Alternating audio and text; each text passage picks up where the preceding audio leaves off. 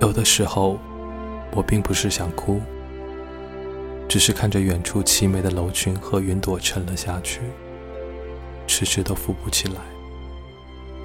我只好先放走身边的爱人，先放下手里的事情，等到看见海水大块大块的飘升起来，又不停的砸在火里，溅起血光淋漓。这个时候。